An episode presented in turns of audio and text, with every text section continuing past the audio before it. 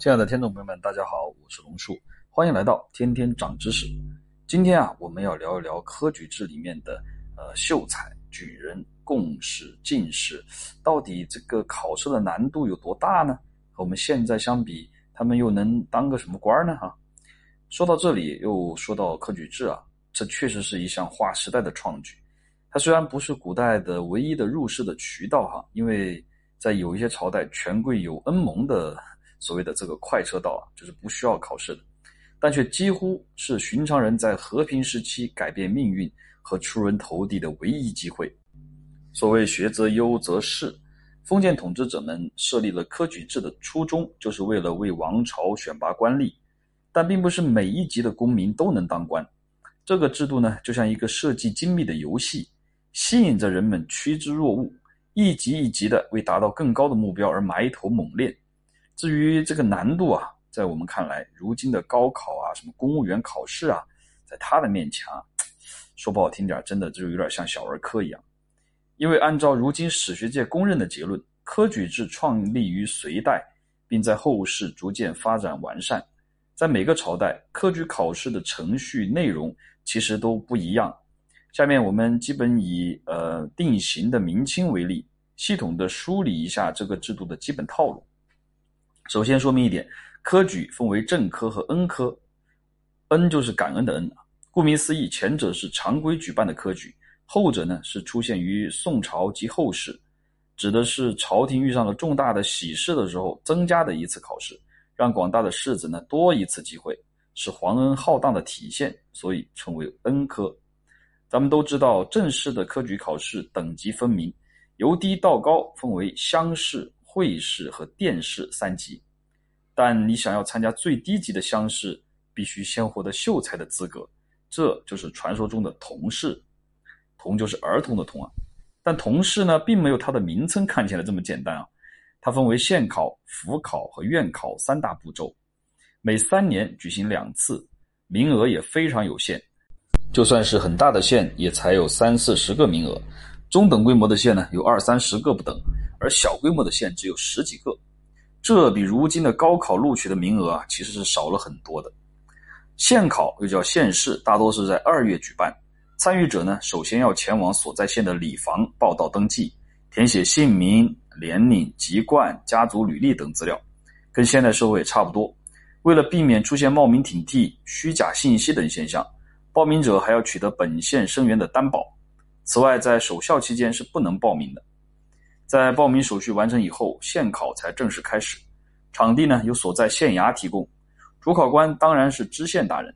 县考一共分为五场，前三场呢分别是正场、初复、再复，第四五场都叫连复。至于考试内容呢，主要包含八股文、诗词歌赋、经纶、骈文等等，难度比如今要大得多。县考的第一名被称为县案首，只有通过了县考，才能参加随后的府考。没有通过的，不好意思，请打道回府吧。府考也叫府试，基本在四月举办，也要像县考那样登记信息、找人担保。相应的呢，主考官就变成了知府。府考分为三场：贴金、杂文和策论。考核的内容呢，分别对应的是记忆能力。写文章的水平和对政治事务的见解。府考的第一名称为府案首，只有通过了府试，才能参加院试。院试也叫章试，当然也免不了登记担保啊。主考官呢，变成了各省的提督学政，啊，相当于明代的提督学道。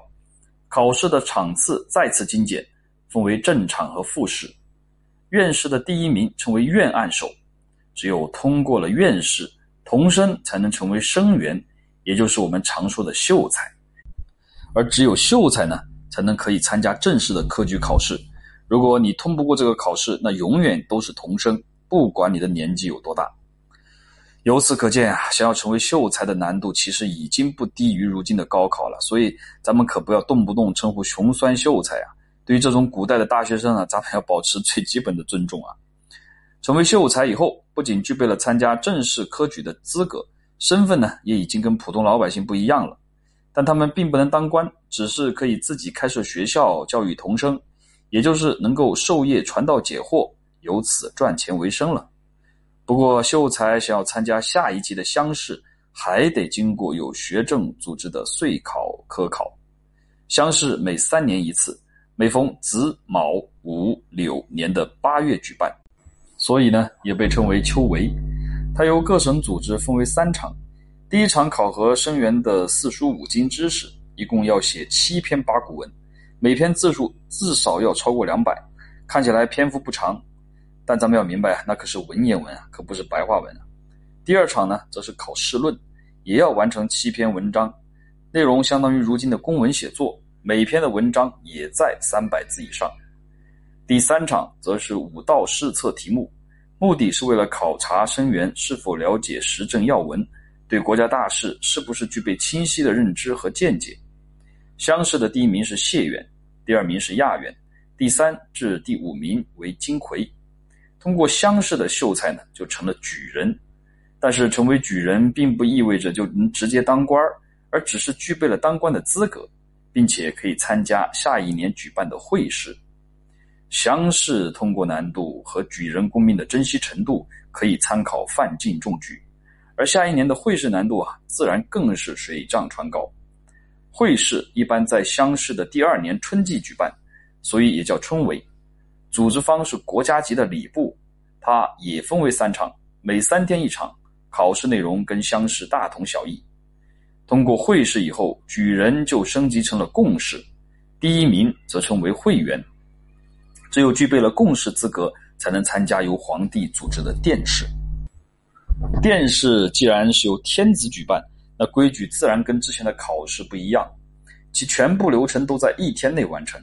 在考试之前，先要经过点名、散卷、赞拜、行礼等必须按部就班的流程，其后才下发由皇帝亲自出的考试卷。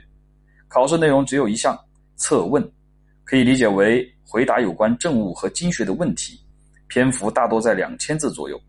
想要获得较高评价，不仅要言之有物、词藻过硬，字也要写得非常漂亮。电视发布结果后，通过的人员分为三等，也就是一、二、三甲。一甲呢就是状元、榜眼、探花；二甲大多在一百多名，三甲两百多。这些人都被统一称为进士。以上呢都是文化类的科举内容和流程。在大多数朝代还有五科，流程也包含同试、乡试、会试和殿试。考试内容不仅包含骑射等个人技能，还要考核与试人员对各类传统兵法的掌握与理解。严格来说，古代的科举不是今天的高考，它的目的呢，其实不是为了选拔学生，而是为了甄选官员，所以更类似于今天的公务员考试。但是考上了举人、贡生和进士。并不意味着呢就能直接当官，他们只是获取了功名，只是具备了当官的资格。那么各级公民有什么好处呢？让我们先来看看入门级的秀才。秀才不可能当官，他和老百姓的区别呢，在于能享受很多优待，比如屋门可以比寻常人高三尺，所戴的帽子也跟寻常人不一样，会多一个顶子。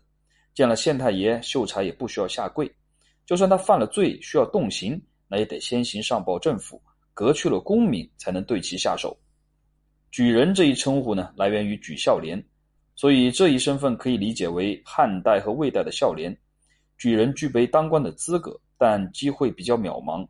想要提高入仕的几率呢，就只有继续参加会试和殿试。贡生呢，跟举人也差不多，而最高级的进士就比较特殊了。一甲大多进入翰林，二三甲呢可以经过专门的考试，担任给事中、中书。国子博士等中央职务，或者到地方州县当官。从难度上来说，科举制度比今天的高考和公务员考试要难得多。据不完全统计，在科举制延续的上千年中，历朝历代由此选拔了上千万名官员的，其中的进士只有十多万，可见其难度有多高。在作用和意义上来讲，科举制度是中国古代选拔人才的一大里程碑式的革命。相对于容易形成阶级固化的察举制、九品中正制，它让大量的寒门知识分子取得了进入仕途甚至拜相封侯的机会，培养了无数的青史留名、功勋赫赫的杰出人才。